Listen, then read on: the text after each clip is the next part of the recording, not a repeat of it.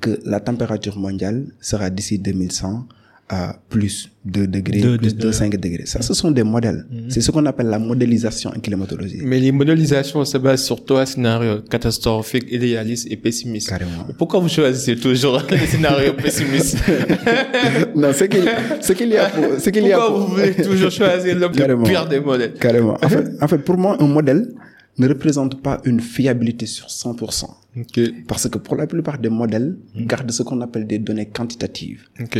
Mais au-delà des données quantitatives de la climatologie, on a des données qualitatives. Et ces données qualitatives-là, l'homme n'a pas la possibilité de le cerner de bout en bout. Donc c'est pourquoi les modèles ne présentent pas une très grande fiabilité. Mais par contre, c'est tout simplement notre seul élément de mesure que l'on peut avoir quand on parle de climatologie.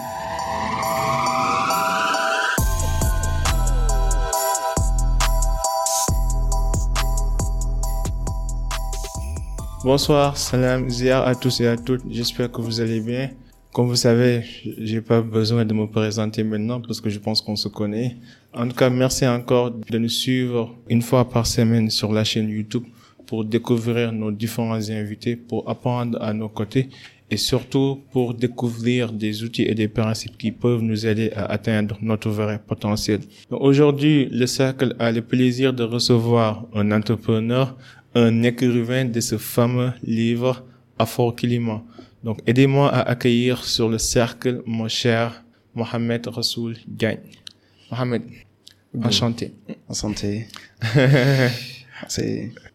Merci de l'invitation. Donc, c'est un honneur de participer à ce podcast ce- jour. Et merci de l'invitation. Déjà, peut-être vous, vous n'avez pas besoin de vous présenter parce qu'on vous connaît déjà. non, non, non, moi, je, ça, je, t'ai- je, je taquinais, hein. Mais moi, c'est, c'est, c'est Diagne Mohamed. Hmm. Je suis euh, entrepreneur. Je suis PDG de Au Gazelle, Au Gazelle Group. Mais là, pour ce soir, je pense que je suis venu parce que je suis écrivain. non, non. T'es, t'es qui, tu, tu portes toutes les casquettes, peu importe la situation, peu importe l'endroit, t'es tout, t'es tout ce que tu fais. Donc, carrément. t'es l'entrepreneur, t'es l'écrivain, t'es l'être humain, t'es tout. Non, je taquine. Bien En tout cas, l'honneur est pour moi. C'est un grand honneur. Euh, c'est- ça fait quelque temps qu'on se suit sur Instagram. J'ai vu, en fait, euh, euh, la promotion de ton livre. T'es passé dans pas mal de médias télévisés. Mhm. Et je vois tout ce que tu fais et c'est assez impressionnant et je, je t'en félicite. Merci. Pour les gens qui nous écoutent, euh, qui aimeraient euh, te connaître davantage, est-ce que tu peux nous décrire brièvement ton parcours qui est Mohamed Ouais, ça serait pas trop compliqué parce que déjà, moi, je suis, je suis, j'ai eu mon bac en 2017. Ouais, t'es encore jeune. hein. Au lycée Serre Mourando de Mekhe, Mm. qui est la ville artisanale du Sénégal. Donc, peut-être après, ça va expliquer même pourquoi le nom de Au Gazelle, dans le cadre de mon, de l'entrepreneuriat que j'ai fait. Ok. Donc, euh, après, je me suis, on m'a orienté à l'université de Dakar, au département de géographie. Mais pour dire vrai, au début, c'était pas mon choix. C'était pas mon choix parce que la géographie, c'était mon quatrième choix. Mais comme au Sénégal, ce que vous voulez faire, ce n'est pas tout simplement ce qu'on, ce à quoi on vous oriente à faire. Donc, je n'avais pas même pris la décision de, de m'inscrire euh, au département de, de géographie. Mais j'avais eu une cousine qui m'a, qui m'a conseillé dans ce cadre. Et je l'ai fait. Mais donc, j'ai dit que je vais faire ce que l'État veut que je fais. mais en même temps aussi, moi, je vais faire ce que j'ai toujours envie de faire. Qui est les, les relations internationales et la science politique. Donc, même année, en 2018, je me suis inscrit en relations internationales. Donc, j'ai eu mon licence. J'ai eu mon licence du moins. En même temps, à une licence au département de géographie. Mais c'est après que je me suis spécialisé en master pour faire la climatologie. Donc, ce qui m'a permis d'avoir un peu de connaissances sur le climat, sur les relations internationales, sur la politique. Donc, pour essayer de faire une petite production. Donc, en bref, c'est, c'est un peu ça, quoi. Ah, super, super. Maintenant, qu'est-ce qui vous a poussé, qu'est-ce qui vous a poussé à écrire ce livre? D'où est sorti le besoin de partager vos connaissances en développement durable et en environnement? quoi? Euh, déjà, tout a commencé par une question. Une question qui m'a taraudé, peut-être le pourquoi même de mon écrit. L'Afrique est concernée de plein fouet par des, par tous les ordres, en fait. Mais quand on parle d'ordre qui est lié au climat, c'est qu'il y avait une, une pénurie de pensée. C'est qu'il n'y avait pas une fondation de la réflexion africaine et pour les Africains. Donc moi, à chaque fois que je vois des écrits sur le climat, Ça concernait les Occidents, donc ça concernait soit l'Europe, soit les États-Unis. Après, je me suis dit, mais étant des étudiants, est-ce qu'on n'a pas notre monomo à dire? Parce que peut-être si on s'engage dans le domaine de l'action, on est des activistes, mais si on s'engage dans le domaine de l'écrit, on est des écrivains. Et pourquoi faire un essai? Parce que là, c'est une question que l'on répond à un moment bien défini. Pour dire que l'Afrique a son mot à dire quand on parle de changement climatique, quand on parle de réchauffement climatique, parce qu'après tout, c'est pas l'Afrique qui est responsable de, ces, de ces fléaux. Donc, pourquoi demander toujours à l'Afrique de demander ça? C'est ce qu'on demande à l'Afrique. On dit à l'Afrique, demande. Et on vous donne, parce qu'on pense que la question du climat, c'est tout simplement lié au financement, alors que ça, c'est la dernière partie de, quand on parle de changement climatique. Donc, moi, il y a des pratiques que l'Afrique a déjà explorées et qui constituent des, des en fait, qui constituent des, des pratiques ingénieuses qui font en quelque sorte que l'Afrique pourrait représenter d'ici peu de temps des champions quand on parle du domaine du climat. Super, je comprends un peu. Maintenant, est-ce qu'on peut reprendre dès le début pour les gens qui ne comprennent pas ce que c'est que le réchauffement climatique, les défis climatiques que nous faisons face? Est-ce que tu peux nous détailler, pas détailler, mais au moins décrire de manière succincte ce que c'est que le développement durable, le réchauffement climatique et en dernière position, quels sont les défis climatiques que l'Afrique doit faire face? Bien sûr. Pour en fait euh, euh, planter les décors quoi, avant d'entrer dans, dans, le vif du sujet. au moins pour qu'on puisse parler tous après un, un langage commun quoi. Bien sûr, bien sûr, un langage qui est mieux, mieux adopté. Si, si. Donc déjà, tout a commencé par ce qu'on a compris quand on était au primaire. Okay. On nous disait qu'il y avait ce qu'on appelle un trou d'ozone.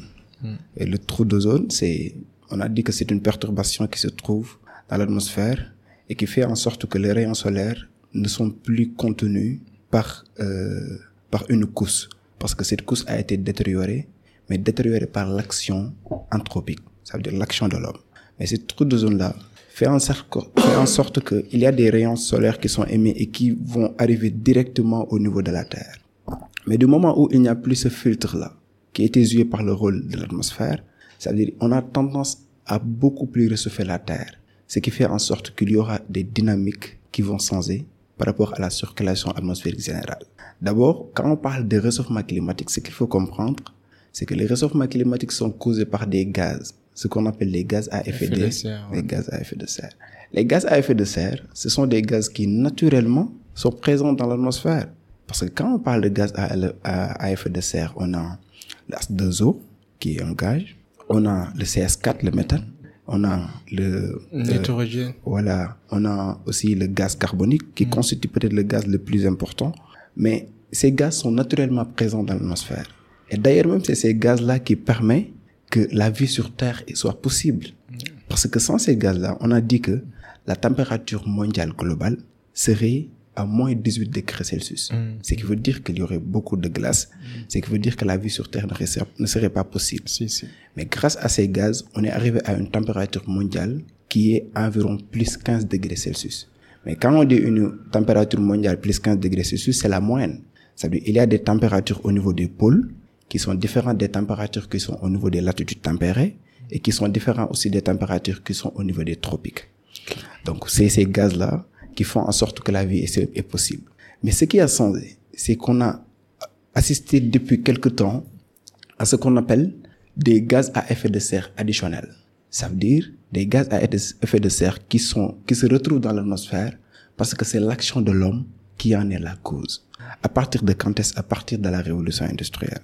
Mais à partir de, de moment-là, ce qui change, c'est qu'on aura beaucoup plus de concentration de méthane, beaucoup plus de concentration de gaz carbonique, beaucoup plus de concentration d'hydrogène dans l'atmosphère et qui font en sorte que le réchauffement climatique sera beaucoup plus accéléré. Parce que le réchauffement, son contraire, c'est le refroidissement. Ouais. Et quand on parle de réchauffement, c'est que c'est la température mondiale globale qui est en train d'être beaucoup plus chaude. Et ce qu'on assiste, c'est que depuis ces 100 dernières années-là, on assiste à une température mondiale qui est beaucoup plus chaude que par rapport à des périodes beaucoup plus longues qu'on avait dépassées. Et c'est à partir de ce moment-là qu'on parle de réchauffement climatique de la Terre. Ouais, genre, euh, le dernier siècle, la, la température de la Terre a augmenté de 1 degré, alors que le, le dernier millénaire, Carrément. on était à combien? À 0,5 degrés. Bien sûr, quasiment à 0,5. Ouais. Ça veut dire, donc sur 1000 ans, on est Donc à sur 0,5. 1000 ans, on est à, on est à 0,5 et sur 100 ans, On est à 1 degré. 1 degré grâce à la révolution industrielle. Bien sûr. Et grâce à la révolution industrielle même, à 1 degré Celsius, c'est notre niveau actuel. Ok. Maintenant, on est à plus 1,1 degré Celsius. Ok. Mais ce qui change, c'est qu'il y a un accord qui a été trouvé à la conférence des partis de Paris. Ok. C'est de limiter le réchauffement climatique à 1,5. Ouais. Mais à 1,5, alors que maintenant on est à 1,1. Ok. Et ce qui change, c'est que quand on sera à 1,5, Hein? ça veut dire qu'il y aura un semblement de de toutes les choses que l'on connaît déjà. Il y aura des fontes de glace beaucoup plus accélérées. Il y aura une élévation du niveau de la mer. Mais il y aura aussi la récurrence de ce qu'on appelle les extrêmes climatiques. Quand on Les parle- inondations et autres. Et les CCRS. Ouais. Et en Afrique, c'est tout ce qui nous concerne. Et c'est ça, ce sont, ce sont les conséquences du, du réchauffement climatique, quoi. Carrément. Ok, ok. Mais, mais, ok. im- Imagine, je vais faire l'avocat du diable. Bien sûr. ouais. Ok.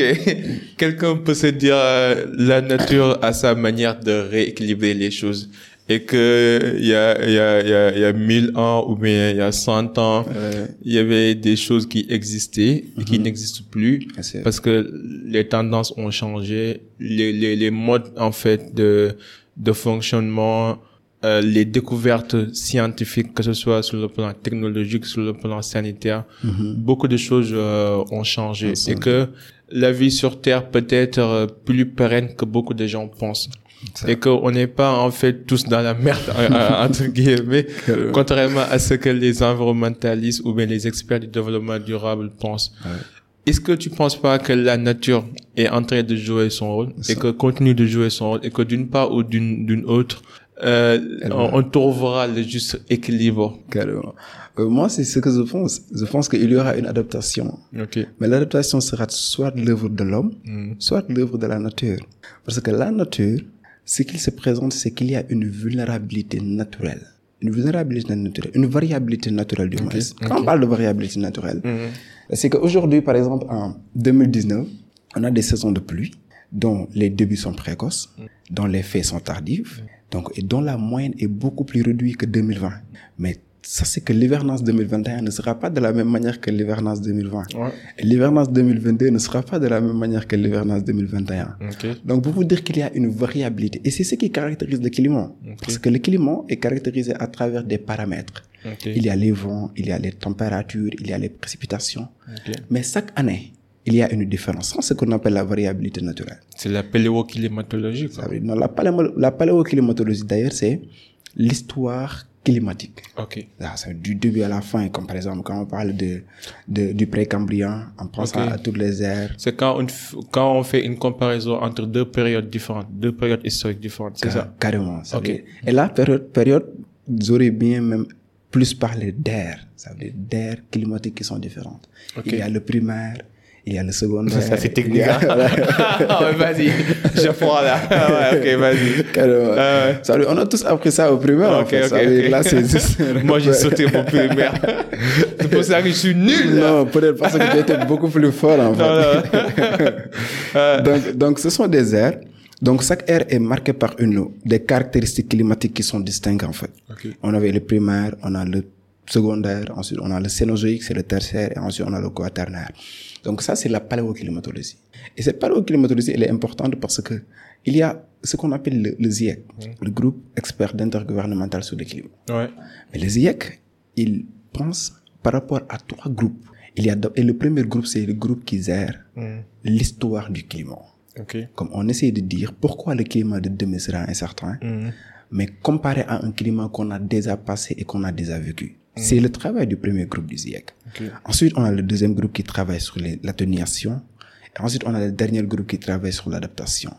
Donc là, ce qu'il faut comprendre, pour revenir à votre question, Donc, pour chaque groupe, vas-y, continue. voilà, ça pour revenir à votre question, il y a une variabilité naturelle. Cette variabilité naturelle, c'est ce qui fait que la nature s'adapte. Et que ça soit que l'homme, en fait, si l'homme participe à cette adaptation, peut-être ça serait beaucoup plus rapide. Mais ce qui est certain, c'est que si l'homme participe à une maladaptation, ça risque de causer ce qu'on appelle des torts en climatologie. Ok. Et là, cette variabilité naturelle, elle est là, on le vit chaque jour. Mhm. Mais ce qu'on, en fait, ce que craint l'humanité, c'est que à cette variabilité naturelle-là, viennent s'ajouter ce qu'on appelle une variabilité, mais qui est d'ordre humain. Humaine, ok. Bien sûr, dont l'homme est l'œuvre. Et c'est à partir de ce moment-là que ce sont tout simplement des modèles, en fait. Mhm. Quand on appelle, de- quand on parle de modèle, par exemple, on dit que la température mondiale sera d'ici 2100 à plus 2 degrés, Deux plus. 2, 5 degrés. Ça, ce sont des modèles. C'est ce qu'on appelle la modélisation en climatologie. Mais les modélisations se basent sur trois scénarios catastrophiques, idéalistes et pessimistes. Carrément. Pourquoi vous choisissez toujours les scénarios pessimistes? Non, ce qu'il, y a pour, ce qu'il y a Pourquoi pour- vous voulez toujours choisir le pire des modèles? Carrément. En fait, en fait, pour moi, un modèle ne représente pas une fiabilité sur 100%. Ok, Parce que pour la plupart des modèles, Hmm. gardent ce qu'on appelle des données quantitatives. ok. Mais au-delà des données quantitatives de la climatologie, on a des données qualitatives. Mhm. Et ces données qualitatives-là, l'homme n'a pas la possibilité de le cerner de bout en bout. Donc c'est pourquoi les modèles ne présentent pas une très grande fiabilité. Mais par contre, c'est tout simplement notre seul élément de mesure que l'on peut avoir quand on parle de climatologie.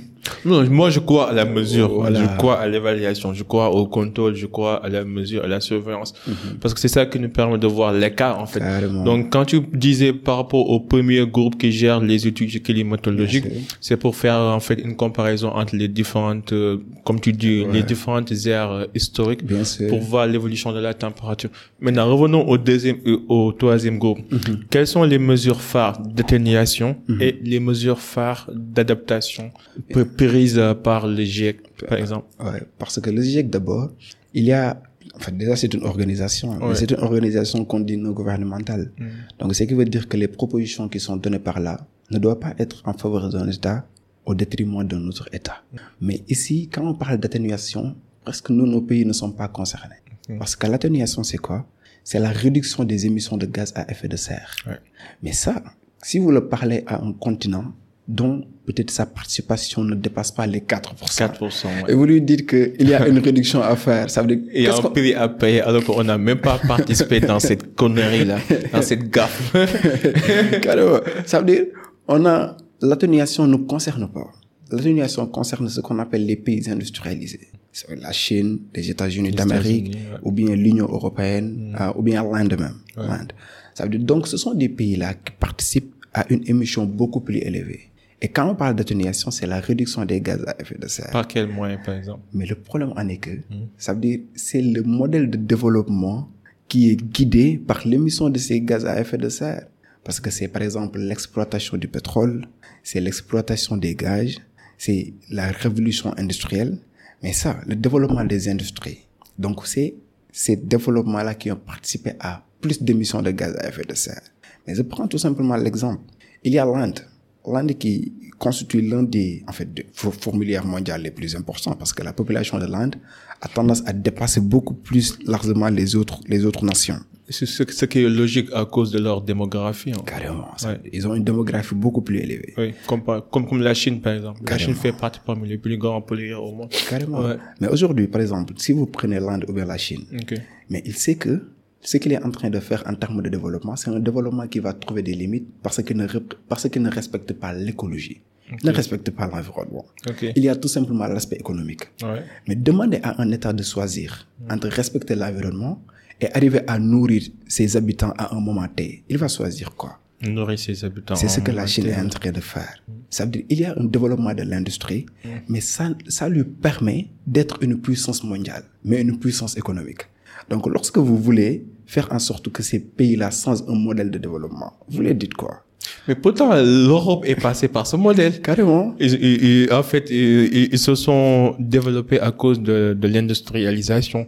Et que, qui a causé beaucoup de dégâts environnementaux, beaucoup de dégâts chimiques, qui a fait qu'après, bon, maintenant la vie est belle, on a construit nos routes, on a construit nos, nos, nos, nos terrains, on a construit nos industries. Là, on peut se permettre de se concentrer sur l'aspect environnemental et social. Carrément. Mais avant, non. Avant, ils sûr. pensaient à nourrir leurs enfants. Bien Donc, sûr. pourquoi ils veulent interdire euh, aux Chinois et aux De- Indiens de passer à nourrir leurs enfants? De faire la même de chose. faire la même chose. En fait, c'est ça mon point. Je suis, je suis, je crois au développement durable. Ça, je le dis. Hein. Mais c'est le modèle en fait. Je peux pas. C'est comme si on est dans une maison et on est quatre. Donc le grand frère est parti en Europe et il a trouvé un bon boulot, il a un bon salaire, il gagne bien sa vie, il a construit des maisons au Sénégal et puis il dit à tout le monde non, il y a rien ici, ne, ne, ne venez pas travailler ici. Mais personne va le croire Carrément. parce que les résultats sont là et on voit en fait l'impact de ton travail. Comment tu peux nous dire de ne pas venir à la limite, on va se dire, vous êtes égoïste, Bien vous voulez pas que les autres réussissent. C'est la même problématique avec l'Europe et l'Afrique. Et l'Afrique et aussi la Chine. Et la En- Chine en- aussi. En reprenant juste là, vous avez terminé tout à l'heure. Ouais. Ça veut dire, l'Europe c'est- est passée par là. L'Europe est passée par là. Aujourd'hui, la Chine est en train de l'emboîter le pas. Mais l'Europe ne veut pas que la Chine connaisse ce même en fait, type de développement. Pourquoi d'abord?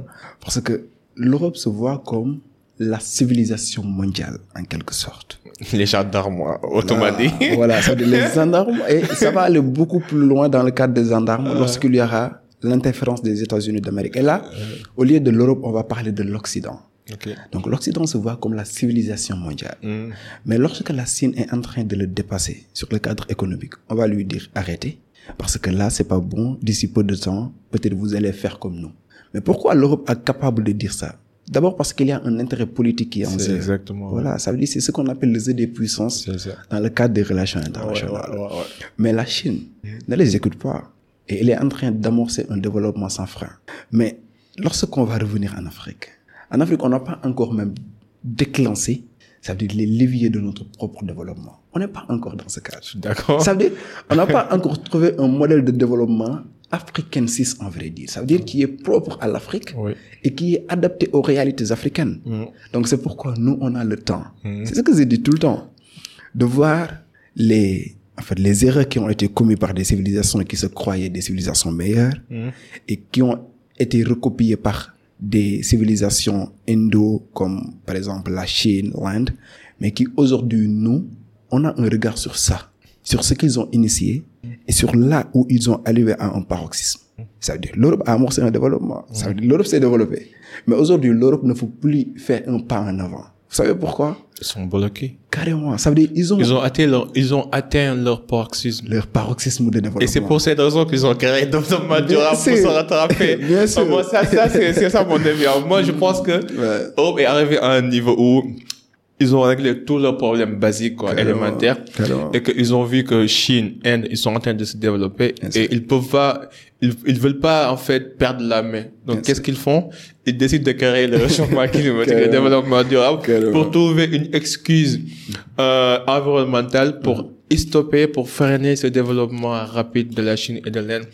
Et ce que tu disais aussi, c'est super important. Je pense que sur le plan économique, ce sera très difficile pour l'Afrique de ne pas commettre les mêmes erreurs que l'Europe, en fait, parce que les techniques d'exploitation pétrolière, pétrolière sont les mêmes, par- peu importe la, la zone géographique. Euh, les, les, les, les, les procédés, les découvertes scientifiques se basent sur les mêmes procédés. Mhm. Je pense que là où on peut faire une grande différence, c'est sur le côté social et environnemental. Carrément. Et je pense que même sur ces, sur ce point-là, on a déjà fait une grande différence. Parce que tu vois, euh, l'histoire de l'Afrique, particulièrement le Sénégal, le Sénégal était un pays socialiste. Mhm. On se connaît, par exemple, dans le quartier, il y avait, on partageait tout. Carrément. Il y avait les chefs de quartier, on cotisait pour les baptêmes. En fait, on était, on, est, je pense, bon, je suppose qu'on est toujours solidaire, on est toujours communautaire. Mhm. L'aspect environnemental, tu vois, Sénégal, à l'époque, on faisait des, euh, euh, set settle, Ouais. chacun apportait son, son, son, son, euh, sa pierre à l'édifice. Mhm. Donc, je pense qu'on a déjà des modèles qui existent en termes de développement social et développement environnemental. Juste qu'on doit le formaliser.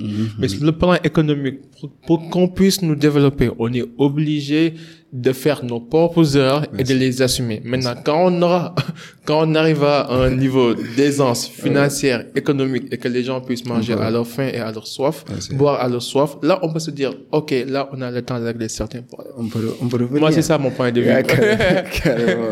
Ça veut- pour moi, dans la question du, dans la question de développement durable, de réchauffement climatique, de changement climatique, il y a autant de conceptions. Mais c'est cette nation d'essayer de se positionner à un niveau qui l'arrange. C'est-à-dire, ce n'est pas un thème en vain. Quand on parle qu'il y a changement climatique, c'est vrai. C'est-à-dire qu'il est vrai qu'il y a changement climatique parce qu'il y a un réchauffement. Ouais. Lorsqu'il y a un réchauffement, le changement est bien possible. Et c'est ce qu'on est en train de connaître. Mm. Mais lorsque l'Afrique se permet Ça veut dire que la Chine l'a fait. Mais aujourd'hui, le développement de la Chine, c'est un développement qui est controversé. Mm. Quand je dis un développement controversé, c'est parce que les autres peuvent vous pointer du doigt en vous disant que votre développement n'est pas neutre en ça, en ça et ça.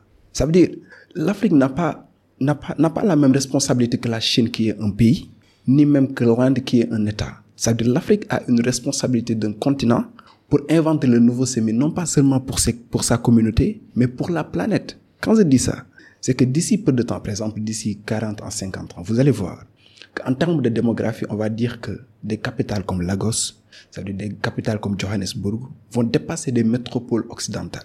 Oui, surtout Nigeria. Carrément. 400 millions d'habitants dans quelques années, je pense. Bien sûr. Et Nigeria, il va dépasser ça d'ici peu de temps. Ouais. Parce que Nigeria, c'est, voilà, ça c'est une fourmilière qui est, en termes de démographie, peut-être, et, et en devant.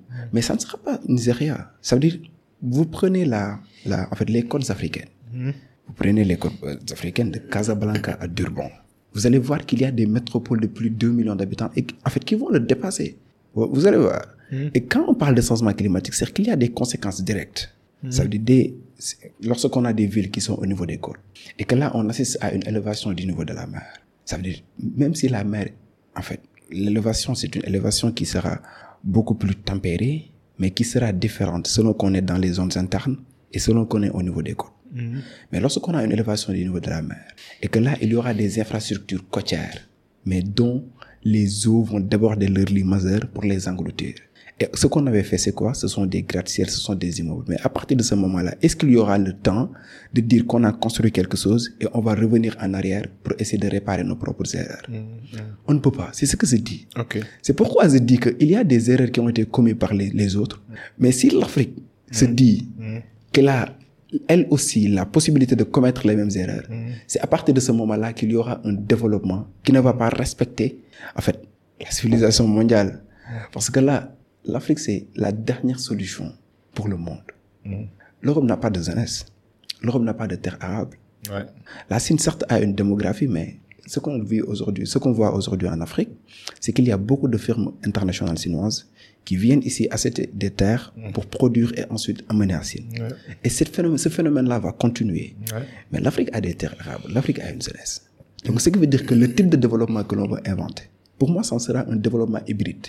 Le Sénégal qui découvre des pétroles ou du gaz, on ne peut pas interdire aux Sénégalais d'exploiter ces ressources. Les Sénégalais vont le faire, vont le faire du moins. Mais comment on va Comment le- Voilà, ça veut dire on va le faire par ce qu'on appelle un développement hybride. Vous savez, le malheur de l'Europe, ce n'est pas seulement de connaître, d'avoir des ressources et de les avoir exploitées. Non.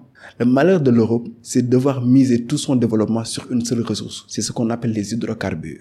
Les pétroles, les gaz. L'or noir. ouais. Carrément. Seulement. Mais aujourd'hui, en Afrique, on a deux options.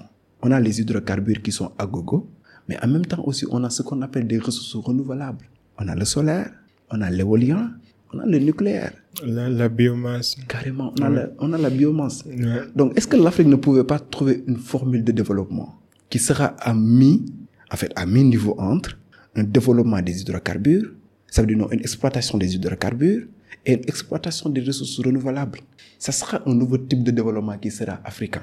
Mais c'est c'est ce que tout le monde est en train de faire en ce moment. Tu penses pas? Exemple, L'Europe est en train d'aller vers une transition énergétique. Bon, les, les- les États-Unis sont toujours dans leur dans leur dans leur plus pétrolier ouais, à frame- Texas et autres framework quoi, ouais, tout, quoi. framework. Mais en Europe, euh, on voit ce qui se passe en Allemagne, en France. Euh, beaucoup de pays européens se sont engagés dans une transition énergétique, énergétique pour contribuer à la réduction des émissions de gaz à effet de serre. Euh, bon, peut-être c'est avec la guerre euh, euh, Russie-Ukraine qui a un peu chamboulé les choses, ouais. qui a fait que maintenant l'Allemagne est en train de réchauffer les centrales de, à charbon et que France est en train de réduire sa consommation énergétique pour s'adapter. Pour dire qu'il y a des conflits, il y a aussi des facteurs géopolitiques qui entrent Qui- dans, dans, dans, dans, dans le débat. Mais je veux dire, le Sénégal, tu penses pas que le Sénégal actuellement est en train de, de, de, d'imiter les mêmes modèles européens? Par exemple, là, on a découvert du gaz. Mm-hmm. Je pense que une partie de ce gaz va être liquéfié Carrément. et aussi importé ou exporté en Europe, tu vois. Le pétrole aussi, on en a besoin parce que le marché euh, automobile au Sénégal est composé 99,99% de véhicules Carrément. à Ouais. de moteurs à combustion. Bien Donc, sûr. sur ce point, on a, on a, a long chemin à faire, quoi. Mhm. Mais, mais quand tu disais, bon, je te laisse continuer, Bien après je reviens, Bien vas-y. sûr. Non, juste par rapport à votre question de tout à l'heure, Ouais. au cas du Sénégal, Mhm. certes, on a découvert, en fait, on a des ressources, Mhm. mais on a des ressources en hydrocarbures. Ok. On a le pétrole, on a le gaz, qui sera exploité d'après le, euh, d'après l'inspecteur du douane, euh, récemment avec un livre qu'il a écrit. Donc, c'est en 2023 et en 2024, et aussi en entendant les zoologues euh, sénégalais Farinda parler, quoi. Mhm, ouais. C'est-à-dire l'exploitation sera dans ce cadre. Mais là, ce qu'il faut voir, c'est qu'il y a une différence. Lorsque vous me parlez de développement de l'Europe et de l'Afrique, ok. ça veut dire l'Europe, il a déjà amorcé son développement. Mhm. Il est arrivé à un point de non-retour Ok. et il veut essayer de trouver d'autres phénomènes. Phénomènes. Voilà, ça veut dire pour transiser. C'est une transition. ouais. Carrément. Ça veut dire, mais une transition n'est pas en même mesure avec un déclenchement. Ça veut dire, l'Afrique n'a pas encore amorcé son cadre de développement. pourquoi tu, tu nous sous-estimes à ce point Pas Non, veut sous-estimer. dire- Non, je t'inquiète. ça veut dire, c'est pas, pas une sous-estimation. Non, je t'inquiète. Mais pour moi, pour moi, c'est, c'est de donner un nouveau regard des Africains sur eux-mêmes. Ça veut dire, parce qu'à chaque fois que l'on parle de l'Afrique, il y a une comparaison qui est faite. Ça veut dire, même si vous le dites pas, il y a, il y a symboliquement une comparaison qui est faite. C'est quoi? C'est que l'Europe est à ce niveau, l'Amérique est à ce niveau, et l'Afrique est à ce niveau. Ça veut dire, la comparaison nous bloque. Ça veut dire, on va dire que voilà, on n'est Et pas, c'est juste quand même. ouais. voilà. C'est juste. On l'accepte, ouais. Voilà, ça veut dire, on dit qu'on n'est pas capable de faire ça ou bien de faire ça. Mais moi, ce que je dis, c'est que la capacité pour nous, c'est de voir les autres, de commettre des erreurs. Ça veut dire, c'est d'une manière égoïste que je le dis, mais pour moi, c'est une théorie politique. Ça veut dire, on voit les autres commettre des erreurs. Mais nous, on a la possibilité de mener une action. Mais ça sera une action nouvelle. Une action nouvelle de développement qui sera en adaptation avec nos communautés, qui sera en adaptation avec nos cultures, mais qui sera en adaptation aussi avec nos ambitions géopolitiques. Mais quel est ce modèle qui sera en adaptation avec tous ces facteurs? Carrément. Ça veut dire c'est un modèle de développement hybride. Ok. Pourquoi c'est différent de l'Europe? Parce que l'Europe, c'est la tradition, mais nous, c'est le déclancement. Ok. On n'exploite pas. L'Afrique n'a pas exploité ses ressources. Mhm. On n'exploite pas nos ressources d'une manière linéaire, tout en oubliant les autres domaines du développement. Parce que l'exploitation, c'est tout simplement une, en fait, sphère beaucoup moins réduite. Quand on parle de développement, il y a l'exploitation, ensuite il y a la rentabilisation. Av- Avant, avant la rentabilisation, il y a la production. Mais ça, on va l'inventer avec des modèles de développement durable, mais qui seront inventés par nous? Et c'est déjà exploité quelque part, mais on n'a pas eu la formule de le dire. Comme ça par, veut, par exemple? En Afrique, on n'a pas, on n'a pas un développement, non, on n'a pas une formule de développement qui est africain. Ok. Mais lorsqu'on voit des États comme le Rwanda, par exemple, le Rwanda qui accélère son développement, non pas seulement sur l'exploitation de ses ressources non renouvelables, mais sur l'exploitation des ressources non renouvelables aussi. Et il a trouvé un développement hybride entre deux ressources qui lui sont propres, Fossile et renouvelable. carrément. Ok. Et à partir de ce moment-là, parce que quand on parle de fossiles, l'Afrique est roi dans ce domaine. Ouais. Quand on parle de renouvelable, l'Afrique est roi dans ce domaine. Ce qui revient à la gouvernance. Carrément. Donc c'est ça, en fait. Euh, Je pense que le développement est là, mais notre problème c'est que euh, c'est bien géré. Non, je veux dire c'est mal géré, c'est pas bien amorcé, c'est pas bien déclenché parce que les facteurs, les parties prenantes ne sont pas aussi transparentes et aussi impliquées comme comme comme comme elles devraient l'être dans les règles de l'art. Carrément. Carrément. Il y a, on a un problème de gouvernance, Mm. mais moi, je vais aller beaucoup plus. C'est que, pour moi, ce sont des problèmes qui sont normaux. Qui sont normaux du moins. Je l'ai dit tout Mais le temps. pourquoi normaux? Ça Parce que les autres n'ont pas les mêmes problèmes. L'Europe n'a pas les mêmes Non, problèmes. l'Europe, l'Europe, L'Amérique n'a pas, n'a, pas les mêmes problèmes de corruption que l'Afrique. ça veut dire, nous, c'est ce, c'est ce problème de comparaison symbolique qui nous bloque. Ça veut dire, l'Europe, non, l'Europe, en fait, l'Europe. Mais vous avez besoin d'un modèle de référence, en non, fait. non, moi, ce que je dis, c'est que l'Europe aujourd'hui, l'Europe aujourd'hui, Hmm. L'Europe aujourd'hui connaît un développement. Hmm. Mais si vous prenez l'Europe après la, après la guerre de sécession, de sécession des 30 ans, Ok. ça veut dire après vous prenez 60 ans après, est-ce que l'Europe était au même niveau que l'Afrique après 60 ans d'indépendance? Non, non, je suis d'accord. Je suis d'accord. Voilà. Ça veut dire, ce que je dis, c'est qu'il y a un progrès qui a été fait. Ok. Lorsque je dis qu'il y a une gouvernance Hmm. non amorcée à temps et pas bien fait, Hmm. ça, ce sont des, c'est, en fait, c'est une réalité africaine. C'est une réalité africaine. C'est une réalité africaine, mais, mais qui sera, qui sera contredit d'ici peu de temps. Ça Espérons. Non, en fait, moi, je crois à ça. ouais. Ça veut dire, moi, Je je- pense qu'on a un problème de leadership. Moi, c'est ça mon problème. ça c'est vrai. On a un problème de Ça, leadership. ça, c'est- Moi, je suis pas politicien. Faut pas me regarder d'une certaine manière. Là, Là, j'ai dit mon avis. Mais je pense qu'on a les mêmes ressources que, que les Européens, que les Américains. On a les mêmes capacités techniques. Notre seul souci, c'est la gouvernance et la transparence. C'est de faire sorte que les contrats, les objectifs, euh, euh, les actions, les feuilles de route soient bien exécutées, suivies, contrôlées et améliorées. C'est notre seul souci. Bien sûr, ça on n'a pas une, mais on n'a pas une expérience théorique du développement. Raison pour laquelle on doit se référer d'un modèle existant. Carrément. Raison pour laquelle on parle de l'Europe, on parle de l'Amérique. C'est pas parce qu'on veut imiter ce modèle, mais on veut apprendre.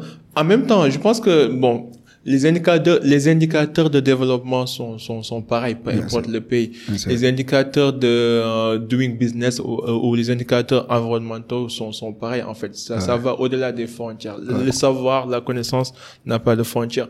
Donc, tant qu'on a des données factuelles mesurées par des experts sur lesquels on peut se fier, on a le droit de faire la comparaison. Bien parce que vous avez besoin d'un modèle de référence, en fait. Alors, moi, le petit Habib, je vais me comparer à Mohamed qui a écrit un livre, parce que j'ai pas Carrément. encore écrit un livre.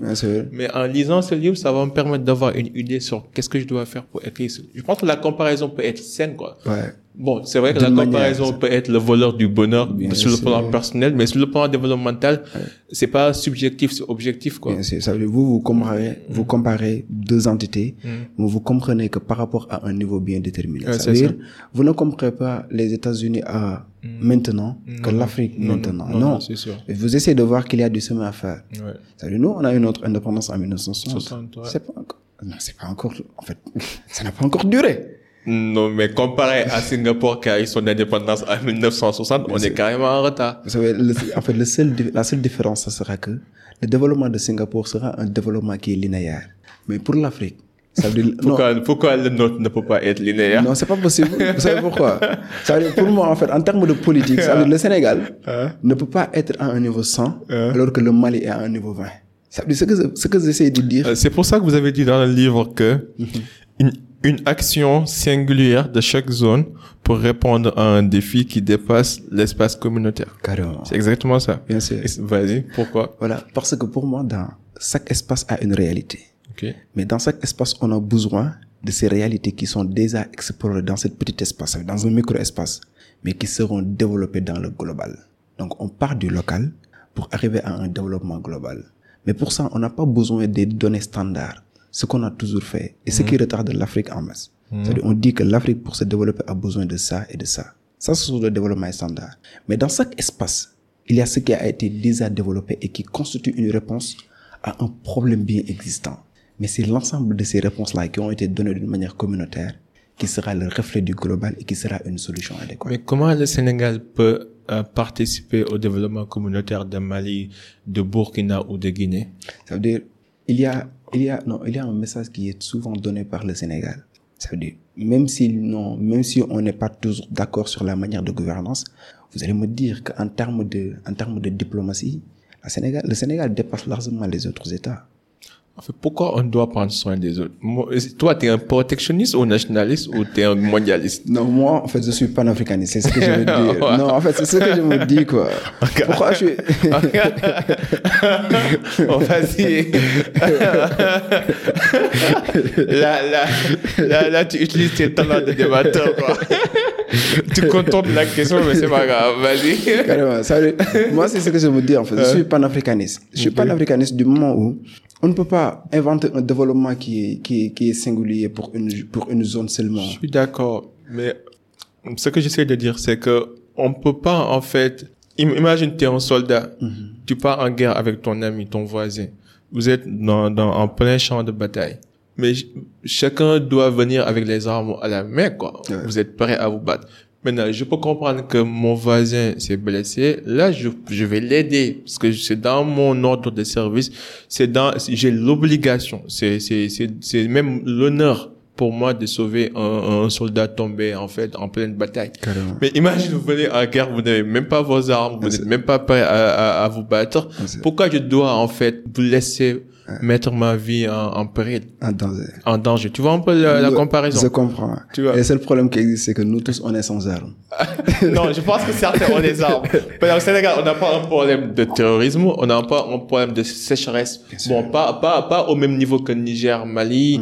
On n'a pas les problèmes d'insécurité ou les problèmes de fractions terroristes comme, comme Mali, comme Burkina ou comme Niger. Ça veut dire, vous, vous On a des armes, Déjà, hein. non, en fait, de- de- déjà, vous êtes en train de développer une théorie qui fait en sorte que il y a le, il y a, il y a le développement global d'un espace. Mhm. Parce que quand vous me parlez du Niger, quand vous me parlez du Mali, quand vous me parlez du Sénégal, on est dans l'espace ouest-africain, Ok. mais qui est caractérisé par un climat qui est aride, des fois semi-aride, mais juste peut-être au sud, vers la Côte d'Ivoire, avec un climat qui est un peu subguinéen. Ok. Mais ce qu'il faut comprendre, c'est qu'au nord, il y a le développement du terrorisme. Mais le développement du terrorisme, avant d'arriver au Niger ou bien au Tchad, a commencé où? Europe, l'Europe? Carrément. Mais après, il a descendu, en fait. Ça veut dire, je veux, en fait, je veux revenir sur un acte qui a été le point de déclenchement de cette situation. C'est l'assassinat de Muammar Kadhafi. Ça veut dire, vous- En Libye, en fait, ouais. le printemps arabe. Ouais. Tout le printemps arabe. Après, il y avait des, des soldats qui étaient en Libye. Mais après la, en fait, l'assassinat de Muammar Kadhafi, on a fait une transition vers le sud. On est venu vers le Tchad, vers le Niger, ensuite vers le Mali. Mais ce qui est arrivé pour que ces soldats arrivent en Mali, peut arriver pour que ces soldats aussi arrivent au Sénégal. Ça veut dire c'est djihadistes, c'est terroristes. Donc c'est pourquoi je dis que c'est un développement qui doit être concerté. Ça veut Ok. dire, le Sénégal seulement ne peut pas connaître un développement linéaire. Je suis d'accord. Et que, il y a, parce que, ce qu'on vous dit, en fait, ce qui nous manque, nous, c'est qu'il y a un développement du commerce intra-africain qui nous bloque. Vous n'êtes pas capable de faire un, en fait, des, des, des actes de commerce avec les Maliens, avec les Bissau-Guinéens, avec les Mauritaniens. Alors que si cette zone est développée, non, en fait, Non, je comprends. non, c'est la zone, en fait, c'est, Parce que là, ton développement, c'est carrément, pour résumer ton développement, c'est que on est tous foutus, quoi. on est tous foutus. Genre, on est né dans une, dans une mauvaise famille et on est mal entouré. Peu importe nos efforts, on sera englouti, en. Peut-être, peut-être pour reformuler moi ce que j'ai dit, peut-être pour reformuler moi ce que j'ai dit, c'est que on est tous dans la même situation dès le départ. On a été colonisé, on a eu notre indépendance au même moment. Mais là, il y a des efforts qui ont été faits par-ci, par-là, par-là. Mais pour que ces efforts-là portent ses fruits, il faut qu'ils soient coordonnés. Ça veut dire que le Sénégal ne se voit pas seulement comme le Sénégal, que le Mali ne se voit pas seulement comme le Mali. D'avoir une vision mondialiste, quoi. Une vision panafricaniste. Panafricaniste. Moi, c'est ce que j'ai dit. Et c'est notre seul rempart, en fait. Moi, je suis d'accord sur l'idée, mais je, je dois pas payer, en fait, les heures des autres tout le temps. c'est ce que les autres disent tout le temps. Ah ouais, c'est ce que les gens disent tout le temps. Maintenant, euh, dans le livre, vous avez dit que selon les Nations Unies, un peu plus de 20 millions de personnes seront concernées, par- les migrations forcées d'ici D'ici 2030. 2030. Tu peux développer sur ce point? Ouais, parce que les Nations Unies, ils donnent des, des, des chiffres, Mhm. mais par rapport à deux, deux, deux structures. Ok. Il y a d'abord le GIEC, le groupe d'experts intergouvernemental sur l'évolution du climat. Ensuite, il y a la Convention cadre des Nations Unies sur les changements climatiques. Euh, donc la Convention cadre et le GIEC ont été mis en place par l'aide de l'Organisation météorologique mondiale, mais aussi en même temps par le Programme des Nations Unies pour l'environnement.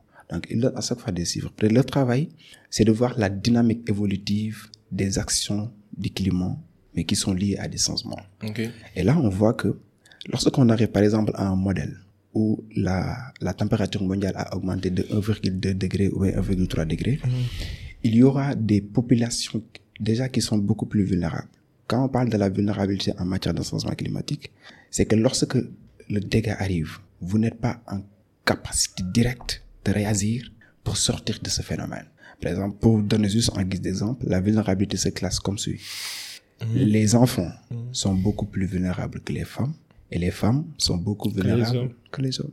Donc, et là, ce qu'on voit, c'est que lorsque on est dans les zones côtières, par exemple, lorsqu'on est au niveau des côtes, là, il y a une vulnérabilité accrue qui se présente. Parce que du moment où on assiste à une élévation du niveau de la mer, par exemple, à Saint-Louis, je prends l'exemple, il y a des populations de Gendar qui ont été déplacées vers l'intérieur de, de la zone de Saint-Louis. Donc là, ce sont des migrations forcées. La migration, elle est forcée du moment où l'homme en tant que tel ne peut pas refuser à ce type de migration. Lorsque vous vous déplacez d'une manière libre, ça c'est une migration volontaire. Mais la migration forcée, c'est ce qu'on note en Afrique. Ça, c'était au niveau des codes. Mais en Afrique, je, dit tout à je vous ai dit tout à l'heure qu'il y a deux types d'extrêmes qui nous concernent. Soit ce sont les inondations. Les inondations récemment, ça veut dire en, en année 2022, on a dit pour certains que ce n'était pas un phénomène qui est normal. Pour certains, ces inondations ont, sont des conséquences du réchauffement climatique. Parce que c'est comme si vous voyez mm. des inondations sur des zones géographiques qui sont beaucoup plus similaires. C'est-à-dire au Pakistan, c'est ce que vous voyez. En Europe, c'est ce que vous voyez. Aux États-Unis, dans certaines villes, c'est ce que vous voyez. Mm, mm, euh, des en fait. Je pense qu'on a battu tous les records l'année dernière. Carrément. Cette année-ci aussi. Et même en Afrique, c'est ce que vous voyez. Et là, il y a des populations qui ont été développées. Donc là, les migrations sont forcées. Mais au-delà des inondations, il y a ce qu'on appelle les CCRS. Les CCRS, L'insécurité alimentaire. Carrément. Et là, les CCRS, quand on parle, ça veut dire l'année de déclenchement pour nous, le Sahel, en vrai dire, mm. ce sont vers les années 1966, selon qu'on croit à un géographe Peter Lamb. Il nous explique qu'à partir de cette période-là, ces populations se sont concentrées, en fait, sont, ont vécu une CCRS accrue qui a duré de plus de 30 ans. Et même pour certains auteurs, ce sont ces CCRS-là qui ont amené ce qu'on a appelé la crise 89 mauritanienne. Par exemple, la crise entre la Mauritanie et le Sénégal. Mm. On a dit que c'était lié à l'assèchement du fleuve Sénégal. Et à partir de ce moment-là, les ressources commençaient à faire Les pêcheurs se sont déplacés. Voilà, il y a des, en fait, il y a des querelles entre les communautés qui partageaient cette même ressource. Mm. Et à partir de cela, des intérêts géopolitiques sont dépassés et il y a l'affrontement entre les deux États. Mm. Malheureusement, il n'y avait pas de affrontement. Donc, vous voyez qu'il y a une variabilité qui se présente, mais la vulnérabilité est là. Et ce qui constitue que des populations se déplacent et même peut-être d'ici 2030, ça va dépasser 20 millions d'habitants. Ouais. Une autre statistique, c'est que mhm. le réchauffement climatique va entraîner 250 morts, 250 000 morts supplémentaires chaque année entre 2030 et 2050. Selon l'Organisation mondiale de Selon l'Organisation mondiale, ouais. De la santé. De la santé. Parce que là, il y a ce qu'on appelle un défi sanitaire de réchauffement climatique. Okay. Lorsqu'il y a des changements climatiques, ça veut dire déjà peut-être il y a en fait les médecins mm-hmm. auront plus leur mot à dire, mm-hmm. mais il y a une imbrication entre les climats et les les comment je l'appelle les, les situations médicales des personnes. Mm. Déjà peut-être la personne qui vit dans une zone qui est beaucoup plus aride fait face à quelques agents pathogènes. Voilà, ça veut dire quelques pathogènes ou bien quelques euh, quelques maladies qui sont différentes des zones qui, des personnes qui vivent dans des zones beaucoup moins arides. Et là, ce qui sont, c'est qu'en Afrique, on est dans une zone où la couverture sanitaire mondiale est précaire. Non, la couverture sanitaire du moins en Afrique est précaire. Ça veut dire on n'est même pas au-dessus des normes. Ça veut dire on n'a pas, on n'a pas la possibilité d'assurer une couverture sanitaire à toute notre population. Donc déjà, la population est vulnérable. Mhm. La population est vulnérable par une situation déjà vécue. Mhm. Mais s'il y a ensuite le réchauffement climatique qui vient et qui, euh, qui constitue un effet additionnel, il y aura des, une, en fait, une de beaucoup plus de pathogènes que l'on pensait déjà éliminer. Et par exemple, ce qu'on appelle les maladies à transmission par vecteur il y a le paludisme, il y a le dengue, il y a la fièvre jaune. Et là, selon l'Organisation mondiale de la santé, il y aura un impact beaucoup plus avancé. Et là, ça sera l'œuvre soit des inondations, soit des CCRS à travers ce que vous avez dit tout à l'heure, l'insécurité alimentaire. Super, super. Mhm. Maintenant, l'autre point, c'est que au niveau de la page 28, vous avez dit l'environnement reste désormais le cœur de la problématique paix et guerre. Bien sûr. Ok. Selon Pascal Boniface, qui mhm. est euh, qui est le, qui est le directeur de l'Institut français des relations internationales, il nous dit que au départ, ça veut dire les personnes ou bien les États étaient en, en guerre au sens de Clausewitz, ça veut dire une guerre directe, parce qu'il y, était, il y avait des intérêts économiques qui sont menacés. Mais là, ce qu'on voit, c'est que il y a un débat sur l'environnement qui pour l'instant est diplomatique, mais demain, ne sera pas seulement sur le cadre diplomatique parce qu'il y aura des affrontements qui sont liés à ça. Tout en sachant que la diplomatie est représentée par deux acteurs, selon Raymond Aron, qui est un professeur des relations internationales. On a soit le diplomate, soit le soldat. Le soldat. Donc, si on utilise le diplomate alors qu'on n'a pas, alors qu'on n'a pas gain de cause. Ah, tu penses vraiment qu'on va aller à des, à des conflits armés pour des raisons environnementales? Non, ce que j'ai dit, c'est qu'il y aura hmm. des séquences d'une, en fait, d'une diplomatie rade ça veut dire diplomatie soft et diplomatie hard. Une diplomatie hard qui sera manifestée par des États. Parce qu'ils vont voir leurs intérêts qui sont menacés. Parce que, par exemple, donne-moi un exemple d'intérêt menacé.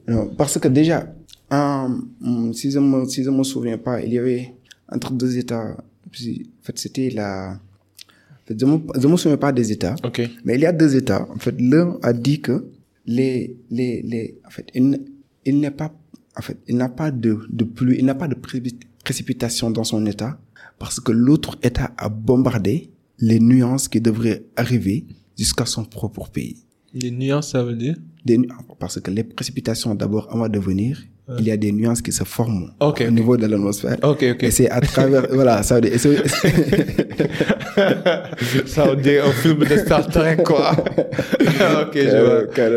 Euh, Ça veut dire, il y a la formation des nuances d'abord, parce que c'est ce qu'on appelle le cycle de l'eau.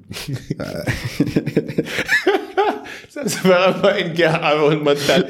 Au lieu de bombarder les pays, là, on va bombarder les, les, les nuances euh, et la formation du climat, quoi. Bien sûr, c'est ça le problème. Ça veut dire, il y a ce qu'on appelle le cycle de l'eau.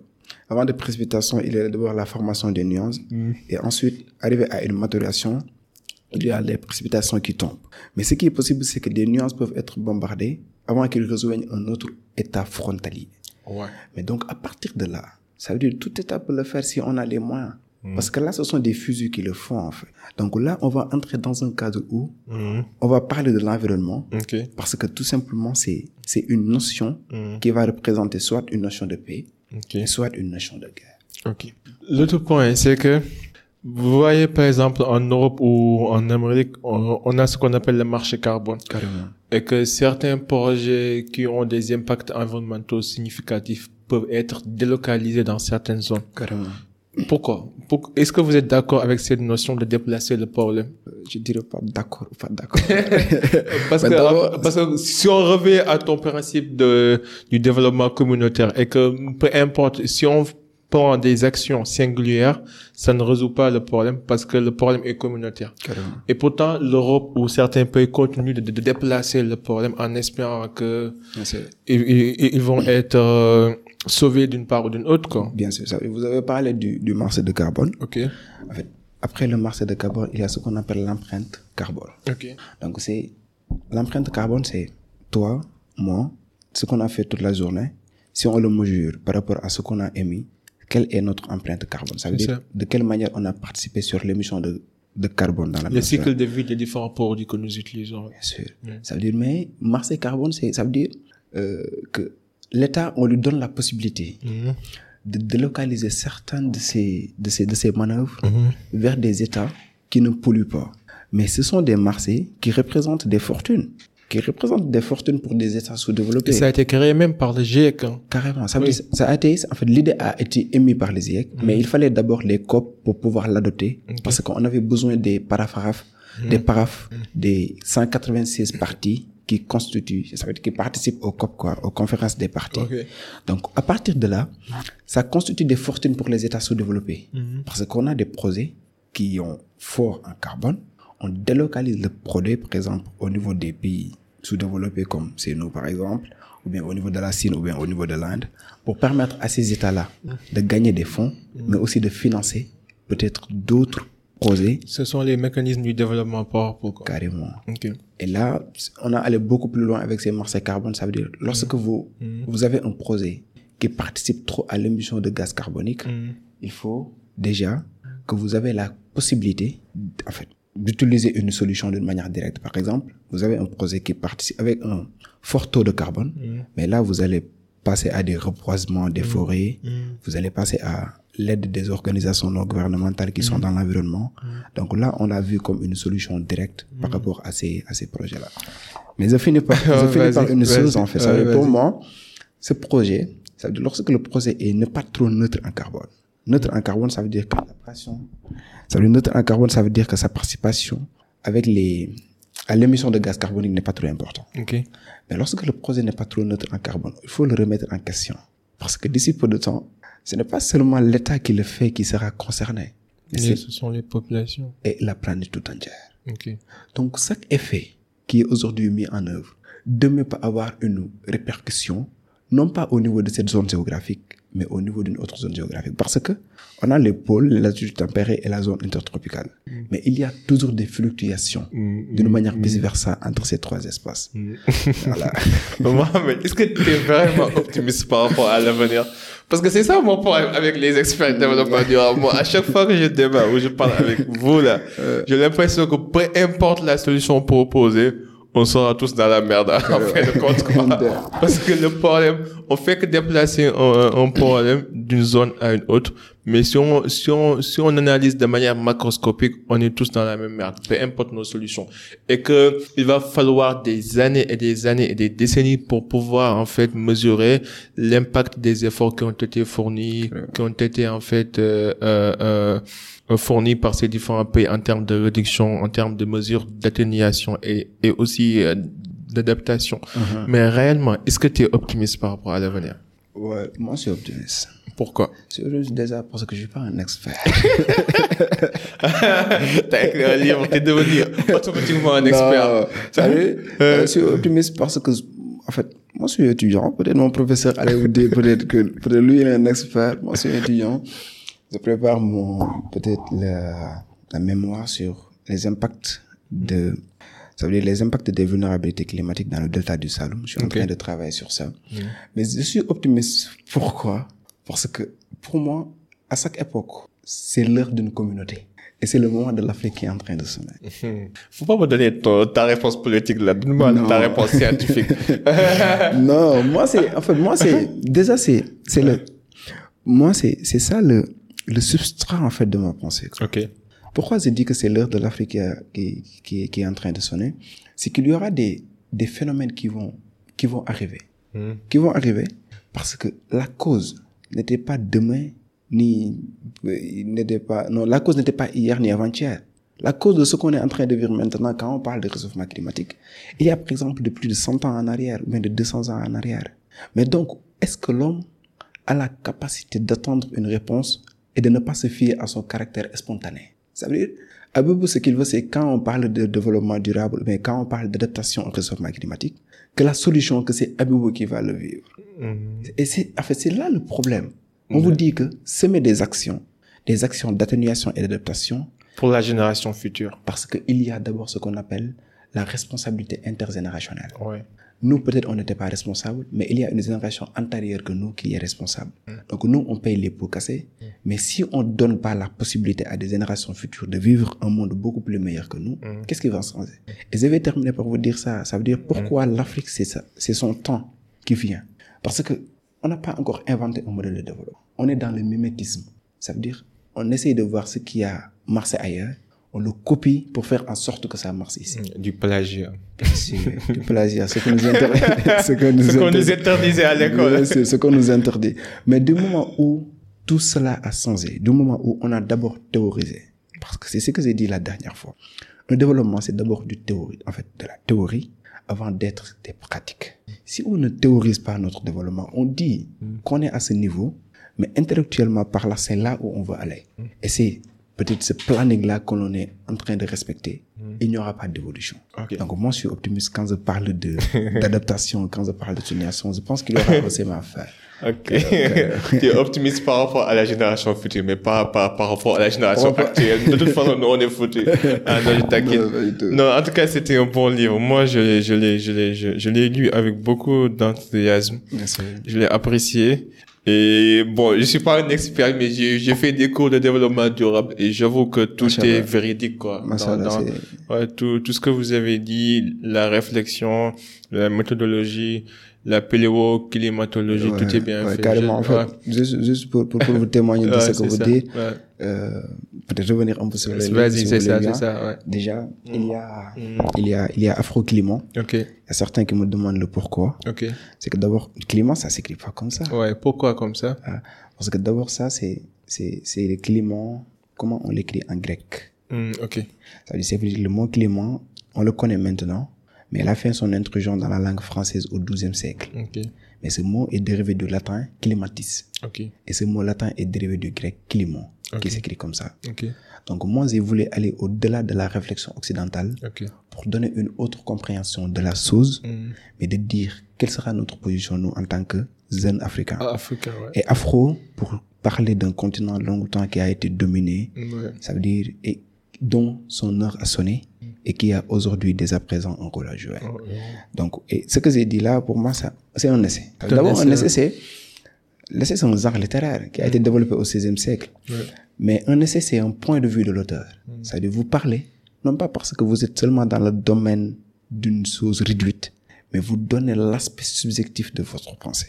Ça veut dire, quand je parle de l'Afrique, je parle de climat. Là, c'est un aspect subjectif. Mais fondé sur des données factuelles. Bien sûr. Sur la science. Bien sûr. Voilà, c'est c'est pas, c'est pas juste son avis. hein.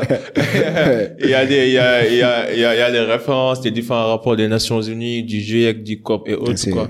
Comment les gens pourront se procurer du livre? Euh, c'est disponible au niveau des éditions Les Artistes Ok. qui sont là. Mais aussi, vous pouvez me contacter directement. Directement. Ouais, Donc, on mettrait euh, les références, ces différents comptes LinkedIn Instagram pour que vous puissiez le contacter directement. Bien sûr. Ton dernier mot? Vous remerciez. J'espère que je ne pas fatigué. Hein? Non, peut-être c'est moi qui vous a trop fatigué Euh, non, parce que parler du climat c'est un peu des notions complexes. Ça veut dire peut-être vous vous êtes un peu curieux et vous avez de la culture donc vous comprenez quelques notions. Peut-être que le public va me pardonner ça. Mais Ah, je, non, suis, non, non. je suis là open par rapport à des à des débats sur les notions un peu complexes parce qu'il faut d'avoir une compréhension d'abord Si, si. avant d'agir dans ce Faut cadre. comprendre les bases, ça c'est sûr. Voilà, Faut donc c'est moi les qui bases. vous- Ouais, vas-y. C'est moi qui vous remercie de Euh, cette invitation, de m'avoir donné le cadre de parler à tout le monde, tout en sachant que c'est un podcast que personnellement moi je suis. Merci et je vous beaucoup. conseille aussi de le faire. Et déjà, j'ai connu beaucoup d'entrepreneurs par rapport Oh, à ouais, ça. ouais, on a Il y beaucoup Jamboni, d'amis en commun, ouais. Voilà. Mm. Il y a Kofo, il y a c'est Mindset, il y a aussi le, le, le grand coach en art oratoire, Euh, Moussa Gueye. Moussa Gueye. Ouais. Il y a aussi un autre qui, qui passe tout souvent à Kai Job, en fait. Ok. Voilà, c'est, je me rappelle pas de son nom. Ok. Voilà. Mais en vrai dire, ça, ça, ça a été une occasion pour moi de, d'avoir ce débat. Donc, de vous remercier de. Non, le plaisir est pour moi. Moi, je suis honoré. Franchement, c'est un bon livre. Je t'en félicite. Merci. Et j'exhorte à tous nos auditeurs, à nous, à tous nos téléspectateurs de, d'acheter le livre, de partager euh, vos avis, vos opinions avec Mohamed et de le contacter pour partager ce que vous avez appris de cet épisode parce qu'on a un petit peu résumé tout ce qui est dit dans le livre, mais il y a plus encore si vous voulez en savoir plus. Euh, bon. Les gens pourront te contacter, c'est ça, sur LinkedIn, Bien sur sûr, les ouais, réseaux. ouais, sur tous les réseaux. Les réseaux. Et T'as un projet actuellement, eh bien, quelque chose que tu aimerais partager avec notre communauté? Ouais, ce que je voulais dire, c'est que ça, Afro-Climat, c'est, Hmm. c'est une nation de pensée. Ok. Mais perspective, pour moi, ça doit être un réseau de réfl- une réseau de réflexion. Ok. C'est-à-dire, Pour moi, ça doit être un think tank. Hmm. Donc, j'invite tous les spécialistes de la question, non pas seulement sur le cadre du climat, mais sur le cadre économique, sur le cadre social, sur le cadre de l'architecture, c'est-à-dire sur tous les ordres qui concernent notre continent, qu'on réfléchit pour ce que, si possible, chaque année, on sent un rapport qui va essayer de voir la relation entre l'Afrique et les climats. Donc, non pas de ce qui, de ce qui est fait par les institutions, non pas au-delà de ce qui est fait par l'État, mais nous, en tant que jeunes, qu'on donne une réflexion qui est livrée à temps et qui sera une réflexion qu'on peut appliquer dès à présent. C'est une belle idée. Ouais, c'est J'approuve, que- c'est une belle idée. Si je peux être utile, n'hésite pas. En même temps, le cercle aussi, c'est ton cercle. hein. Si on peut être utile, si tu as écrit d'autres livres ou un projet que tu aimerais partager, nous, on est là pour tout le monde. Quoi. Même, c'est la famille. Quoi. C'est Euh, les gars, Merci beaucoup. beaucoup de nous avoir suivis. C'était avec Mohamed Gagne, notre invité d'honneur. À la prochaine. En attendant, soyez unique, soyez légendaire. Peace and love. We out. Bye. Merci, merci beaucoup. Merci, Mohamed.